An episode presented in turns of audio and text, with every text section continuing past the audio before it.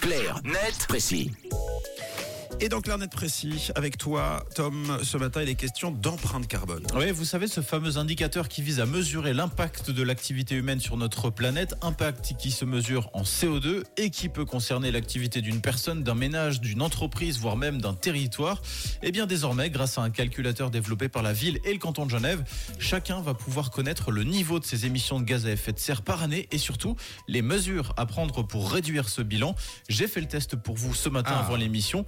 L'outil est assez didactique, ça se présente sous la forme d'un questionnaire que vous trouvez sur le site genève.nogesteclimat.ch. Ça prend à peu près une quinzaine de minutes. Alors, euh, on trouve quoi comme type euh, de questions? Alors, on trouve des questions liées à nos moyens de transport, le nombre de fois, par exemple, où on prend l'avion, on a notre alimentation, si on est plutôt végétarien, plutôt viandard, si on consomme local, de saison. Après, le calculateur s'intéresse également à nos achats, à nos équipements, les équipements qu'on possède à la maison et notre consommation d'énergie. Et à l'issue de ce questionnaire, l'outil vous donne votre bilan carbone annuel. Alors, pour moi, par exemple, c'est 7,3 tonnes de CO2 par année. C'est moins que la moyenne des habitants du canton de Genève, qui sont situés autour des 10,5 tonnes. Ok. Mais c'est plus que la moyenne mondiale, qui est plutôt située autour des 5 tonnes. Ce qui me coûte le plus, personnellement, c'est les transports et l'alimentation, à peu près 2 tonnes pour chaque, qui sont responsables de plus de la moitié donc de mon empreinte carbone. Mais on le disait, le vrai plus de cet outil, c'est qu'il génère pas seulement un bilan culpabilisant de notre impact sur la planète, ça permet également de voir ce qu'on peut faire justement pour faire baisser cette euh, empreinte carbone. Et il faudrait que tu fasses quoi, toi, alors, euh, pour réduire, par exemple? Devenir végétalien, par exemple, c'est la première option que me propose la plateforme.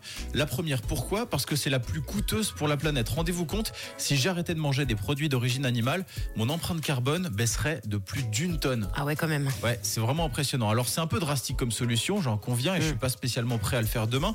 Mais si je voulais faire quelque chose de plus soft, il y a aussi arrêter de prendre l'avion, par exemple. Si j'arrêtais de prendre l'avion, contre deux fois par année actuellement, j'économiserais environ 650 kg de CO2 par année.